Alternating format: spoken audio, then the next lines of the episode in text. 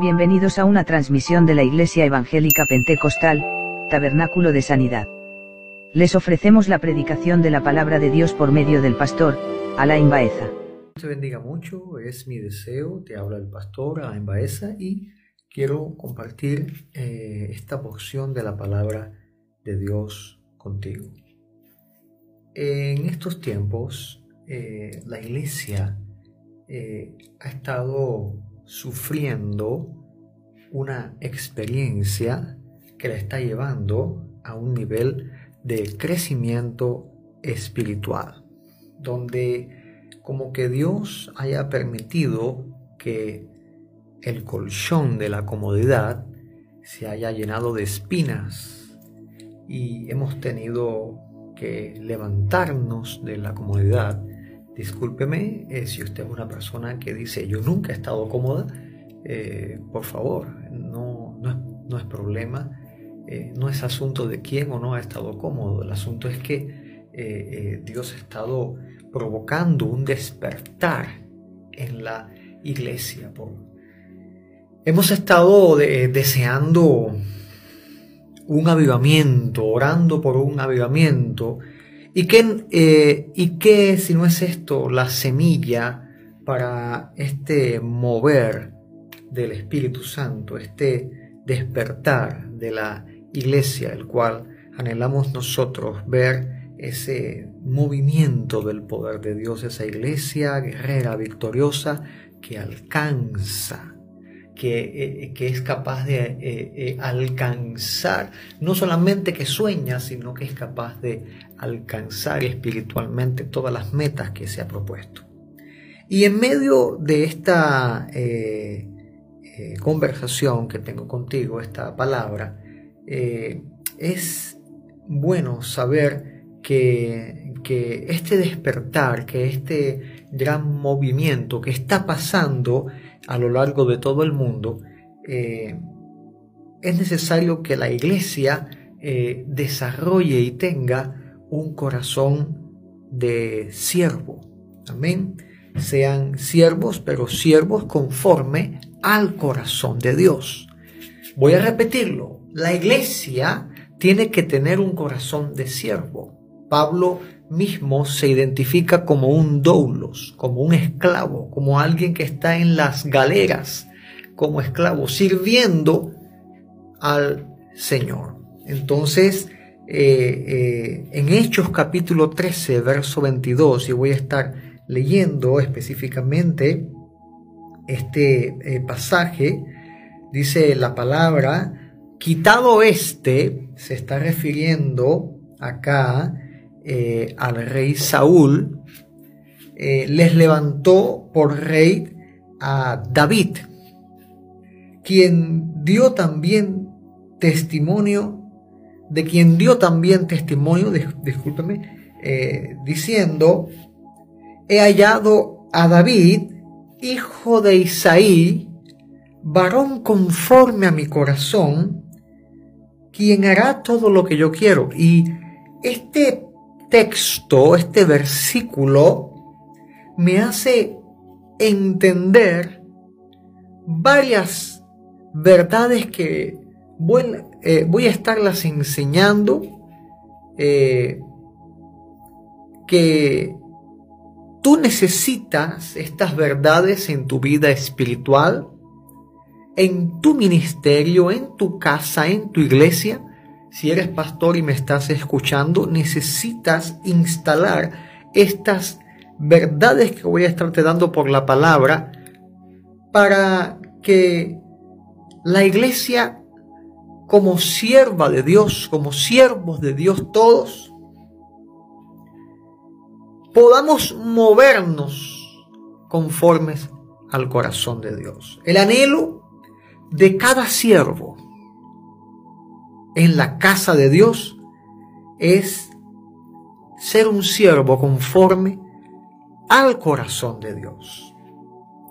O sea que más allá de los sueños, los anhelos, las expectativas, más allá que nuestras visiones y crecimientos, unciones y ministerio, más allá tiene que estar el fuerte anhelo de ser siervos conforme al corazón de Dios. Y esto está tremendo, porque un siervo que vive conforme al corazón de su Señor quiere decir que todo lo que hace ese siervo le agrada a su Señor.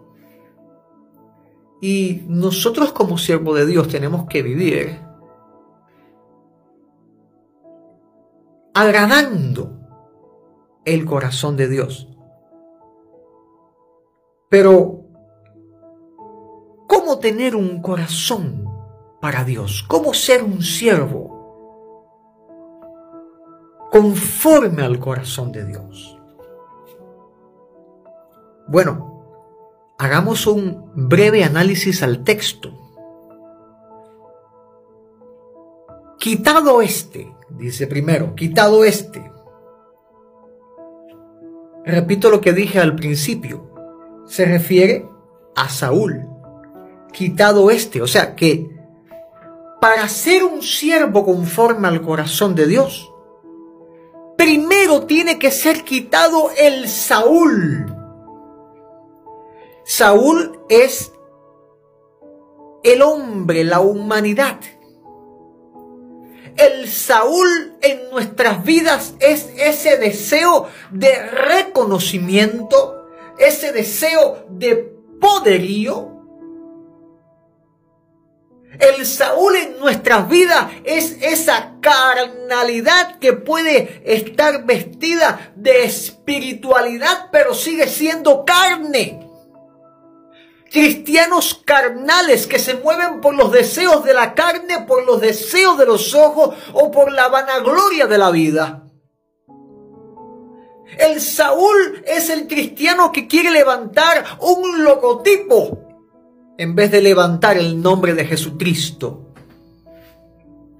Y no se confundan porque el Saúl quiere agradar a Dios, pero no puede hacerlo porque la característica, y lo, y, los, y lo hemos encontrado, lo vemos en la palabra, desde, desde el comienzo, Caín quería agradar a Dios, pero ofreció las cosas de la tierra. Y resultó en desagrado, porque las cosas de este mundo no agradan a Dios.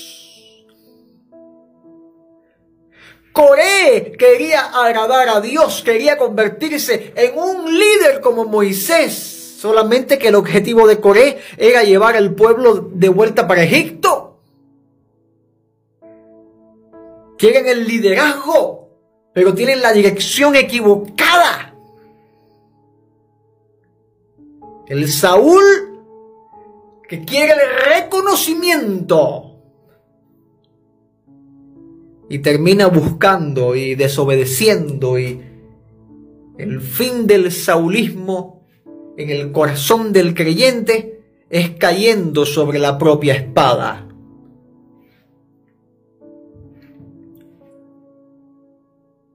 Este tiene que ser quitado. Por eso el verso 22 del capítulo 13 de del libro de Hechos Me impacta, me encanta cómo comienza. Quitado este. El Saúl quitado. Entonces, ¿quién puede quitar el Saúl? ¿Quién puede quitar y poner reyes? ¿No es acaso el Señor?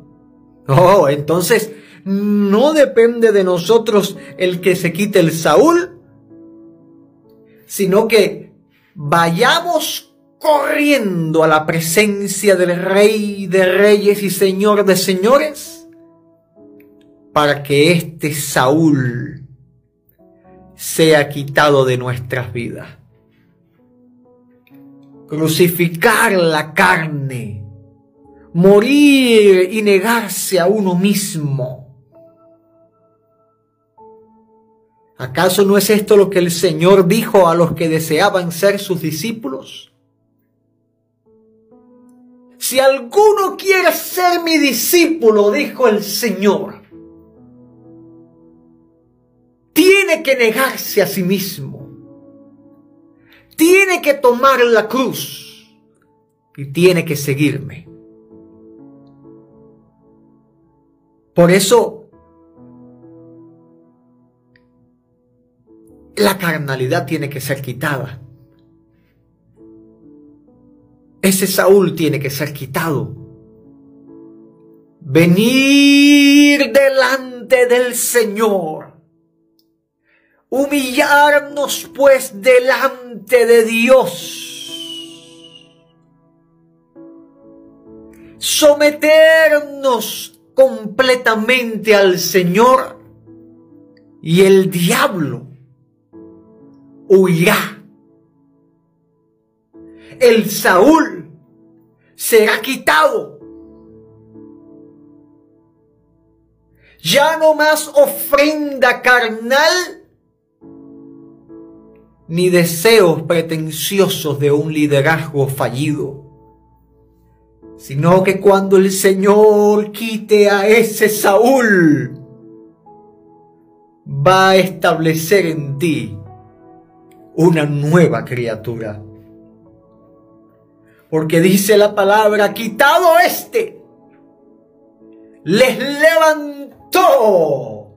Aleluya. Dios quita el Saúl, pero levanta ese siervo que Él quiere que le sirva de todo corazón. Quitado este, les levantó por rey a David, dice la palabra de Dios, de quien dio también testimonio. ¿Y qué es esto de levantar y dar testimonio? sino que sea resucitado, sea establecido y que Dios pelee por ti. Que Dios diga, no, a este yo lo levanté. Por lo tanto yo peleo. Dios pelea por lo que ha levantado. Bendito sea el Señor Todopoderoso. Pero me impacta el testimonio que el Señor da del que ha levantado. Porque dice, he hallado a David, hijo de Isaí.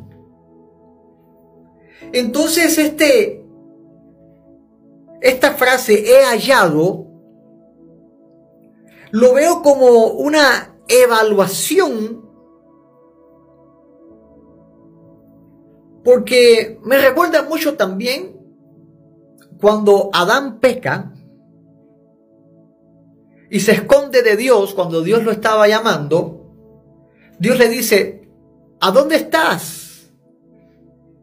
Y yo entiendo que, que Dios es omnipresente, omnisciente. Por lo tanto, eh, eh, Dios sabía dónde estaba Adán desde un principio, lo que había hecho, Dios lo sabe todo. Pero es la evaluación de Dios como juez justo y soberano, la evaluación que Dios está viendo en el corazón del hombre. Y ahí es cuando entra esta palabra, he hallado a David, hijo de Isaí. Bendito sea el Señor. Entonces, podríamos ver que ser hallados por Dios señala verdades importantes, como son Aquel que es hallado por Dios es salvo. Y aquel que es hallado por Dios es ungido. En Juan capítulo 6, específicamente en el verso 44, Jesús dice, ninguno puede venir a mí si el Padre que me envió no le trajere. Esto es ser hallado por Dios. Cuando Dios te halla, es Dios quien te, te presenta, quien te atrae, quien te dirige a Cristo. Y es ahí donde ocurre el milagro más grande que es la salvación. Y Jesucristo te dirige al Padre. El Padre te dirige al Hijo. El Hijo te bautiza y te dirige al Espíritu. El Espíritu te revela a Cristo. Cristo te dirige al Padre. Ser hallado por Dios es la conducción salvadora, regeneradora y capacitadora para que el vaso sea lleno del aceite. Ser hallado por Dios es tipo de la unción. En el Salmo 89, verso 20, eh, eh, eh, la palabra de Dios explica un poco más acerca de, de, esta, de esta declaración que hace acá el apóstol Pablo en Hechos capítulo 13. Mira lo que dice la palabra de Dios en el Salmo 89, en el verso 20. Hallé a David, mi siervo. Mira qué interesante. El que es hallado por Dios es establecido como siervo, porque si es salvo y es ungido, es dedicado para el servicio. Hallé a David, mi siervo. Y mira lo que dice, lo ungí con mi santa unción. Amado, ser siervo de Dios implica ser ungido. Por lo tanto, si eres salvo, si has recibido a Cristo como tu Señor y tu único Salvador, escúchame bien, Dios te toma como siervo. Por lo tanto, Dios quiere derramar en tu vida la santa unción.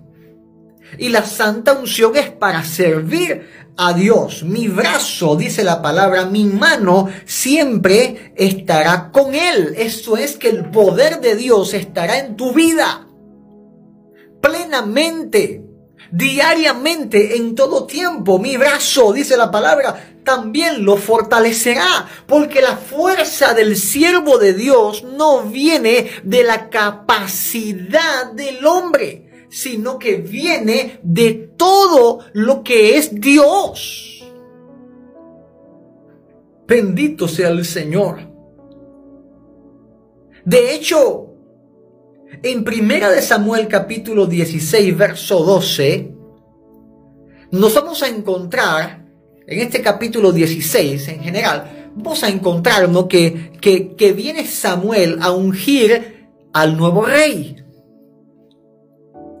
Y están los hijos de Isaí y Dios le dice, no mires la fortaleza, ni la hermosura, ni el tamaño de los hijos de Isaí. Me refiero a los hermanos de David.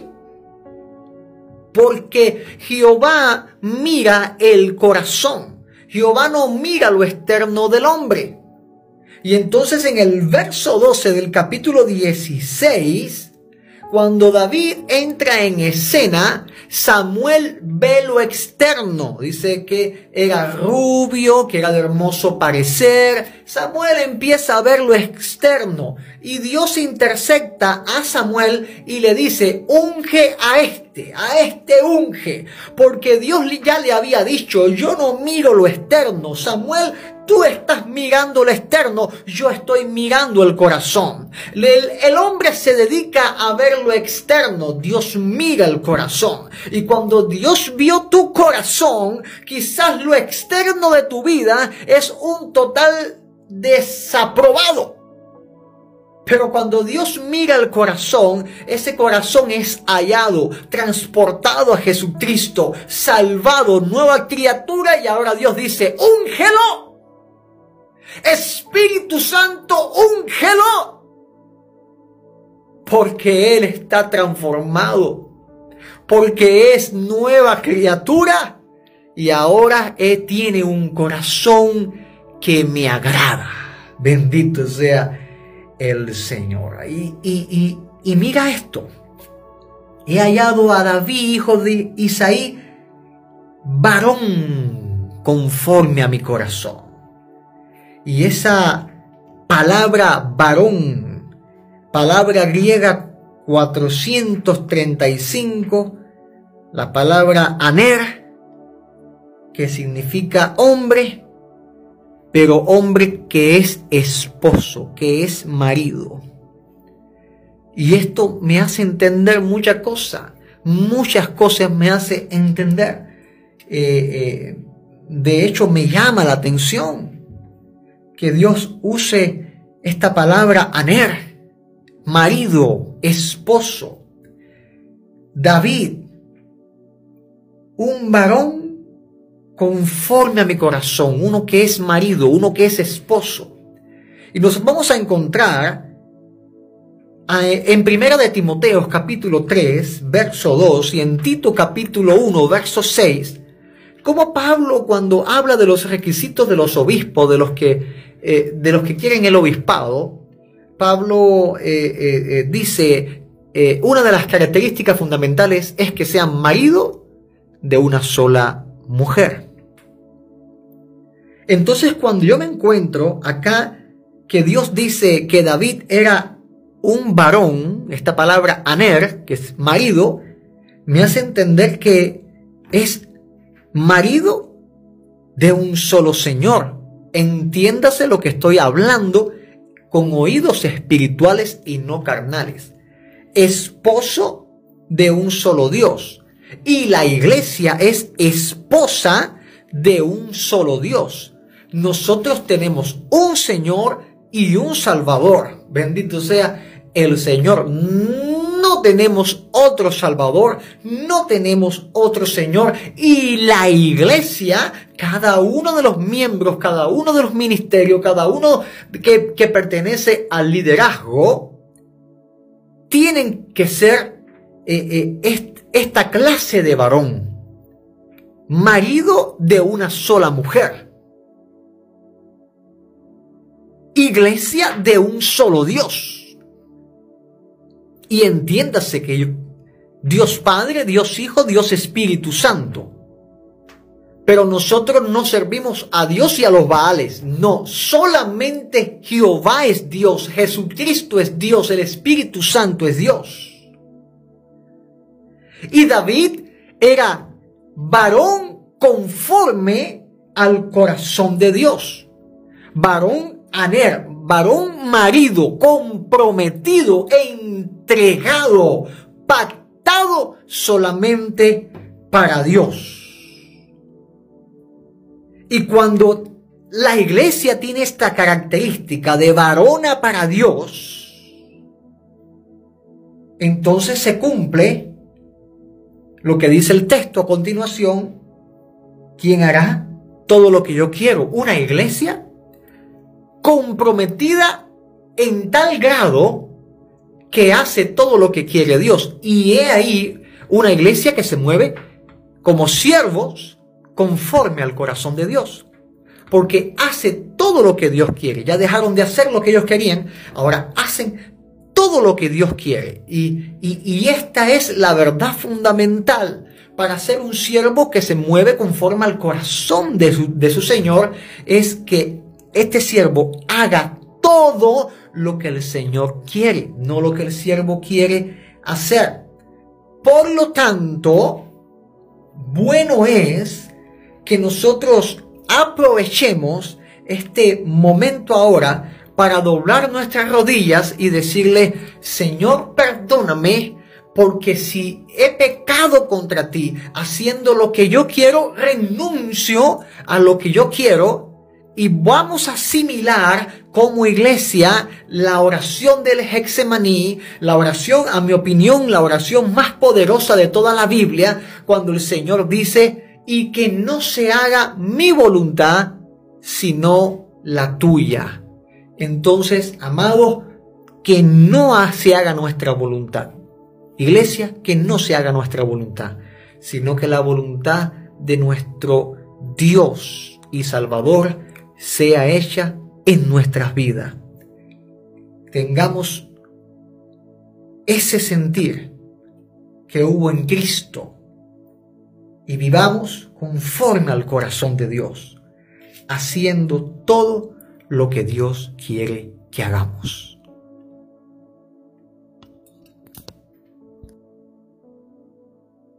Bienvenidos a una transmisión de la Iglesia Evangélica Pentecostal, Tabernáculo de Sanidad.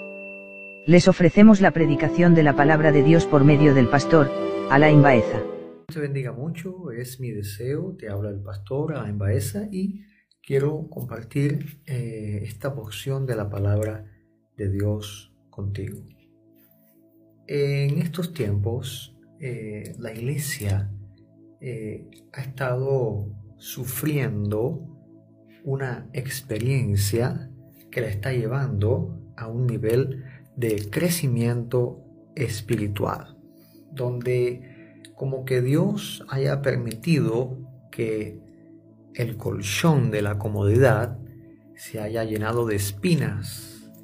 Y hemos tenido que levantarnos de la comodidad. Discúlpeme eh, si usted es una persona que dice yo nunca he estado cómoda, eh, por favor, no, no, es, problema, eh, no es asunto de quién o no ha estado cómodo, el asunto es que Dios ha estado provocando un despertar en la iglesia.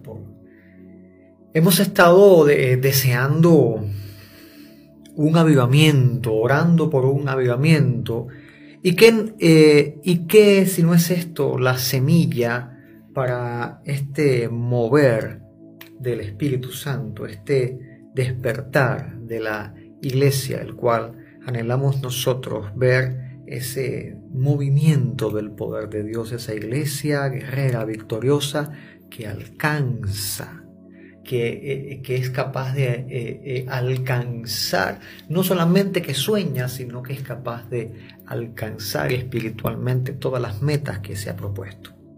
Y en medio de esta conversación que tengo contigo, esta palabra, es bueno saber que, que este despertar, que este gran movimiento que está pasando, a lo largo de todo el mundo, eh, es necesario que la iglesia eh, desarrolle y tenga un corazón de siervo. Amén. Sean siervos, pero siervos conforme al corazón de Dios. Voy a repetirlo. La iglesia tiene que tener un corazón de siervo. Pablo mismo se identifica como un doulos, como un esclavo, como alguien que está en las galeras como esclavo, sirviendo al Señor.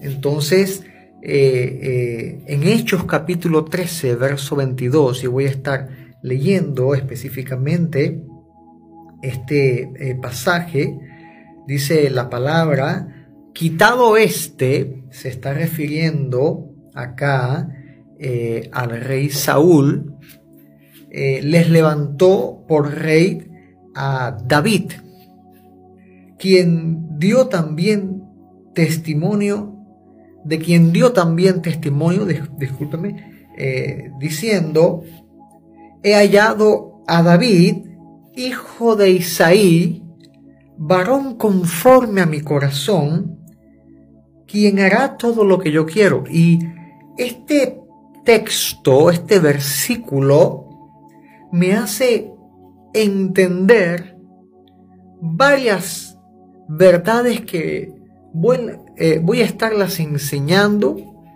eh, que tú necesitas estas verdades en tu vida espiritual, en tu ministerio, en tu casa, en tu iglesia, si eres pastor y me estás escuchando, necesitas instalar estas verdades que voy a estarte dando por la palabra para que la iglesia como sierva de Dios, como siervos de Dios todos, podamos movernos conformes al corazón de Dios. El anhelo de cada siervo en la casa de Dios es ser un siervo conforme al corazón de Dios.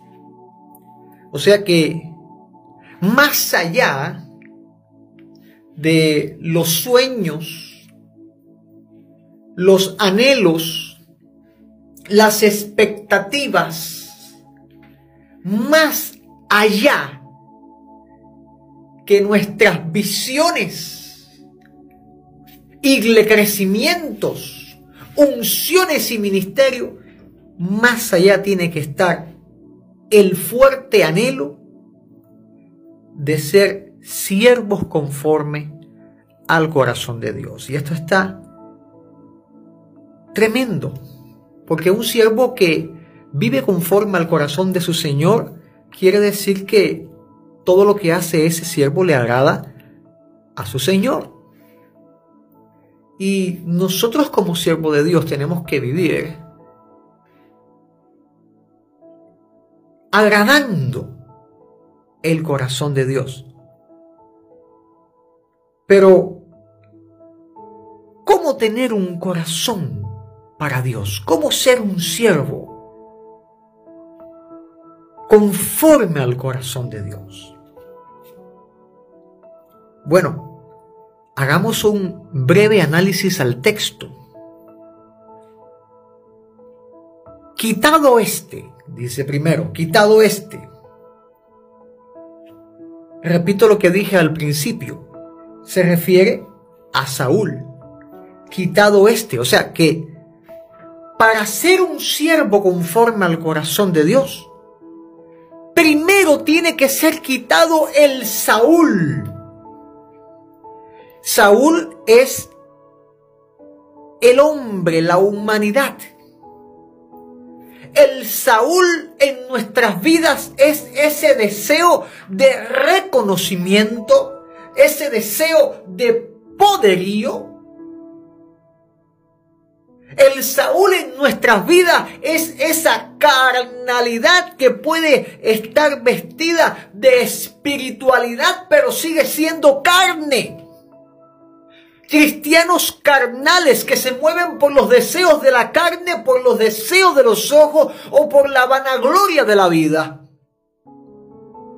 El Saúl es el cristiano que quiere levantar un logotipo en vez de levantar el nombre de Jesucristo. Y no se confundan porque el Saúl quiere agradar a Dios, pero no puede hacerlo porque la característica, y lo, y, los, y lo hemos encontrado, lo vemos en la palabra, desde, desde el comienzo, Caín quería agradar a Dios, pero ofreció las cosas de la tierra. Y resultó en desagrado, porque las cosas de este mundo no agradan a Dios. Coré quería agradar a Dios, quería convertirse en un líder como Moisés. Solamente que el objetivo de Coré era llevar al pueblo de vuelta para Egipto. Quieren el liderazgo, pero tienen la dirección equivocada. El Saúl que quiere el reconocimiento y termina buscando y desobedeciendo y el fin del saulismo en el corazón del creyente es cayendo sobre la propia espada.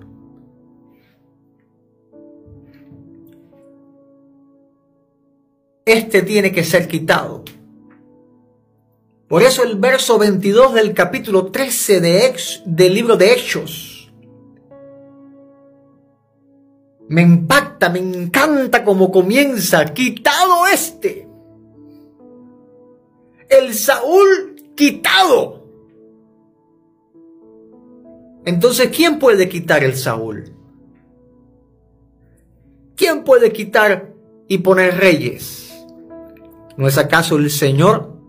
Oh, entonces no depende de nosotros el que se quite el Saúl, sino que vayamos corriendo a la presencia del Rey de Reyes y Señor de Señores para que este Saúl sea quitado de nuestras vidas.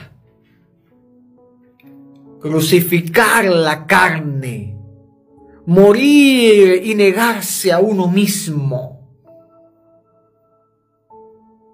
¿Acaso no es esto lo que el Señor dijo a los que deseaban ser sus discípulos? Si alguno quiere ser mi discípulo, dijo el Señor, tiene que negarse a sí mismo, tiene que tomar la cruz y tiene que seguirme. Por eso la carnalidad tiene que ser quitada. Ese Saúl tiene que ser quitado. Venir delante del Señor. Humillarnos pues delante de Dios. Someternos completamente al Señor y el diablo huirá. El Saúl será quitado. Ya no más ofrenda carnal ni deseos pretenciosos de un liderazgo fallido, sino que cuando el Señor quite a ese Saúl, va a establecer en ti una nueva criatura. Porque dice la palabra, quitado este, les levantó. Aleluya. Dios quita el Saúl, pero levanta ese siervo que Él quiere que le sirva de todo corazón. Quitado este, les levantó por rey a David, dice la palabra de Dios, de quien dio también testimonio. ¿Y qué es esto de levantar y dar testimonio? Sino que sea resucitado, sea establecido y que Dios pelee por ti. Que Dios diga, no, a este yo lo levanté. Por lo tanto, yo peleo. Dios pelea por lo que ha levantado. Bendito sea el Señor Todopoderoso. Pero me impacta el testimonio que el Señor da del que ha levantado. Porque dice, he hallado a David, hijo de Isaí. Entonces este, esta frase he hallado, lo veo como una evaluación porque me recuerda mucho también cuando Adán peca y se esconde de Dios cuando Dios lo estaba llamando, Dios le dice, ¿a dónde estás? Y yo entiendo que, Dios es omnipresente, omnisciente. Por lo tanto, eh, eh, Dios sabía dónde estaba Adán desde un principio, lo que había hecho, Dios lo sabe todo. Pero es la evaluación de Dios como juez justo y soberano, la evaluación que Dios está viendo en el corazón del hombre. Y ahí es cuando entra esta palabra, he hallado a David, hijo de Isaí. Bendito sea el Señor. Entonces, podríamos ver que ser hallados por Dios señala verdades importantes, como son aquel que es hallado por Dios, es salvo. Y aquel que es hallado por Dios es ungido. En Juan capítulo 6, específicamente en el verso 44, Jesús dice, ninguno puede venir a mí si el Padre que me envió no le trajere. Esto es ser hallado por Dios.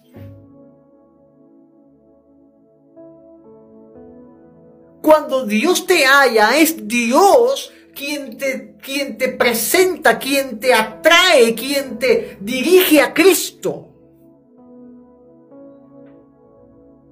Y es ahí donde ocurre el milagro más grande que es la salvación. Y Jesucristo te dirige al Padre. El Padre te dirige al Hijo. El Hijo te bautiza y te dirige al Espíritu. El Espíritu te revela a Cristo. Cristo te dirige al Padre. Ser hallado por Dios es la conducción salvadora, regeneradora y capacitadora para que el vaso sea lleno del aceite. Ser hallado por Dios es tipo de la unción. En el Salmo 89, verso 20, eh, eh, eh, la palabra de Dios explica un poco más acerca de, de, esta, de esta declaración que hace acá el apóstol Pablo en Hechos capítulo 13. Mira lo que dice la palabra de Dios en el Salmo 89, en el verso 20. Hallé a David, mi siervo. Mira qué interesante. El que es hallado por Dios es establecido como siervo, porque si es salvo y es ungido, es dedicado para el servicio. Hallé a David, mi siervo. Y mira lo que dice, lo ungí con mi santa unción. Amado, ser siervo de Dios implica ser ungido. Por lo tanto, si eres salvo, si has recibido a Cristo como tu Señor y tu único Salvador, escúchame bien, Dios te toma como siervo. Por lo tanto, Dios quiere derramar en tu vida la santa unción. Y la santa unción es para servir a Dios. Mi brazo, dice la palabra, mi mano siempre estará con Él. Eso es que el poder de Dios estará en tu vida. Plenamente, diariamente, en todo tiempo. Mi brazo, dice la palabra, también lo fortalecerá, porque la fuerza del siervo de Dios no viene de la capacidad del hombre, sino que viene de todo lo que es Dios. Bendito sea el Señor. De hecho, en Primera de Samuel capítulo 16, verso 12, nos vamos a encontrar en este capítulo 16 en general, vamos a encontrarnos que, que, que viene Samuel a ungir al nuevo rey. Y están los hijos de Isaí y Dios le dice, no mires la fortaleza, ni la hermosura, ni el tamaño de los hijos de Isaí. Me refiero a los hermanos de David. Porque Jehová mira el corazón. Jehová no mira lo externo del hombre. Y entonces en el verso 12 del capítulo 16, cuando David entra en escena, Samuel ve lo externo. Dice que era rubio, que era de hermoso parecer. Samuel empieza a ver lo externo. Y Dios intercepta a Samuel y le dice, unge a este, a este unge, porque Dios ya le había dicho, yo no miro lo externo, Samuel, tú estás mirando lo externo, yo estoy mirando el corazón. El, hombre se dedica a ver lo externo, Dios mira el corazón. Y cuando Dios vio tu corazón, quizás lo externo de tu vida es un total desaprobado. Pero cuando Dios mira el corazón, ese corazón es hallado, transportado a Jesucristo, salvado, nueva criatura y ahora Dios dice, úngelo. Espíritu Santo, úngelo. Porque Él está transformado, porque es nueva criatura y ahora Él tiene un corazón que me agrada. Bendito sea el Señor. Y, y, y, mira esto. He hallado a David, hijo de Isaí, varón conforme a mi corazón.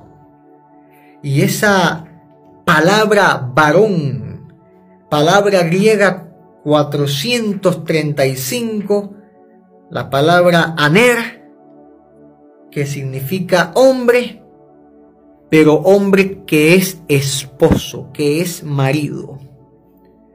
Y esto me hace entender muchas cosas, muchas cosas me hace entender. Eh, eh, de hecho, me llama la atención que Dios use esta palabra aner, marido, esposo. David, un varón conforme a mi corazón, uno que es marido, uno que es esposo. Y nos vamos a encontrar en Primera de Timoteo capítulo 3, verso 2 y en Tito capítulo 1, verso 6, como Pablo cuando habla de los requisitos de los obispos, de los que, eh, de los que quieren el obispado, Pablo eh, eh, dice, una de las características fundamentales es que sean marido de una sola mujer. Entonces cuando yo me encuentro acá que Dios dice que David era un varón, esta palabra aner, que es marido, me hace entender que es marido de un solo Señor. Entiéndase lo que estoy hablando con oídos espirituales y no carnales. Esposo de un solo Dios. Y la iglesia es esposa de un solo Dios. Nosotros tenemos un Señor y un Salvador. Bendito sea el Señor. Tenemos otro Salvador, no tenemos otro Señor. Y la iglesia, cada uno de los miembros, cada uno de los ministerios, cada uno que, que pertenece al liderazgo, tienen que ser eh, eh, esta clase de varón, marido de una sola mujer, iglesia de un solo Dios. Y entiéndase que Dios Padre, Dios Hijo, Dios Espíritu Santo.